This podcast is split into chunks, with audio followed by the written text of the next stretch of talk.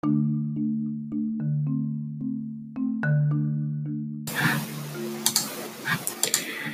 い、こんばんは。長距離の新井です。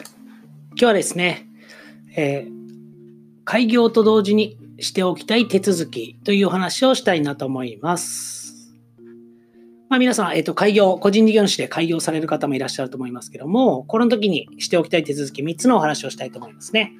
それは、開業届、そして2つ目が青色申告承認申請書、そして3つ目、これがマイナンバーカードの取得というこの3つですね。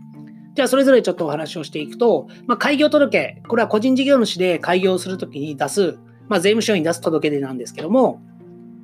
これはもう開業決まったらその日に出しておけばいいと思います。で、もうこれ出すだけで OK で自動的に承認されますし、開業届出してダメだよっていうことはないので、まずは開業届を出せば OK です。これでもう起業したのと同じですね。めでたく出した日から、まあ、自分で書いた日ですね、開業日から自分が個人事業主になるので、これをもって開業したってことになります。で、二つ目なんですけども、青色申告承認申請書。これはですね、確定申告の際に青色申告と呼ばれるものをすることによって、税金が少し安くなります。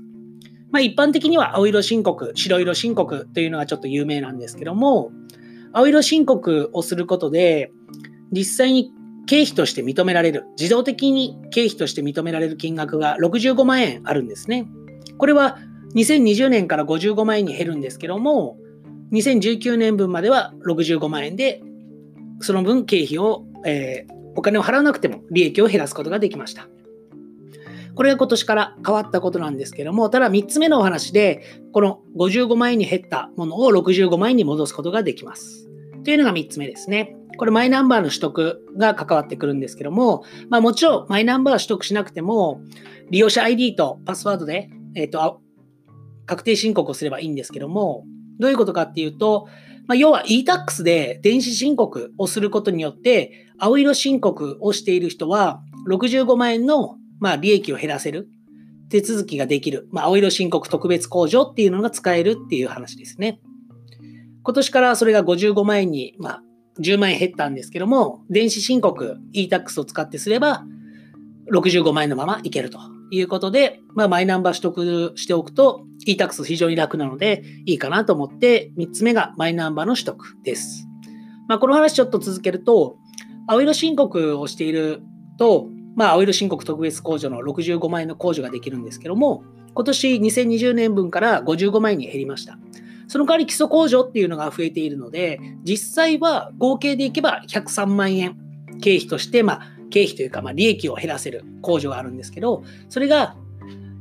e-tax とか電子申告をすることによって113万円に増えますという話なんで、ぜひ e-tax で電子申告、今年、まあ、来年の申告ですね。来年の3月15日からしてほしいなと。